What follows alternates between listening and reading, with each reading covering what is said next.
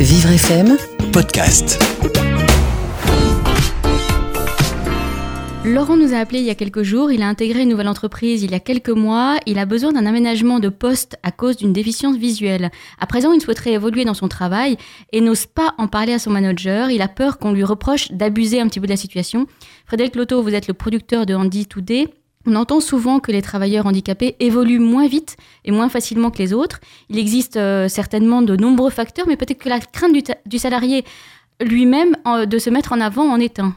C'est forcément un facteur supplémentaire de frein. Euh, il est évident que les progressions sont moins, euh, sont moins flagrantes sur la population des travailleurs en situation de handicap, mais du fait du handicap lui-même.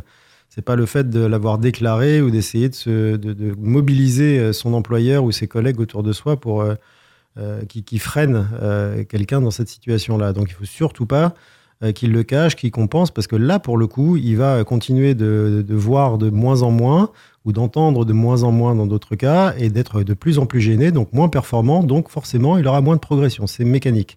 Donc il faut absolument qu'il en parle. Il y a des moyens qui sont débloqués pour les entreprises qui embauchent des personnes ayant une, reconnaissance de la qualité de travailleur handicapé. Et ces moyens servent justement à ça, à aider euh, ce- cette personne à avoir les outils nécessaires pour travailler normalement au sein d'une équipe euh, qui avance avec lui Et concernant la formation, puisque c'est ça aussi dont il nous parle, le droit à la formation est évidemment le même qu'on soit un salarié valide ou un salarié en situation de handicap. Oui, bien sûr, il y a toujours un peu plus d'écoute, euh, éventuellement, notamment de la part des missions handicap, qui sont aussi là pour ça. C'est vrai que dans la, formation, tout le monde est à égalité. Maintenant, si vous avez euh, d'un seul coup un handicap euh, lourd qui vous empêche de faire un métier et que vous devez changer de métier tout en restant dans la même entreprise, en général, les, les- les responsables des missions handicap sont aussi là pour vous aiguiller et faciliter ce mouvement. Euh, J'ai eu un cas récemment d'une personne qui a été embauchée euh, il y a un an dans un très gros groupe de consulting et qui a tout de suite euh, été aidé par son entreprise pour bouger de Lille à Rouen sur un métier complètement différent avec une formation qui l'a aidé à changer intégralement. Donc, faut surtout pas hésiter à, à utiliser ce genre de, de clés sans aucun favoritisme.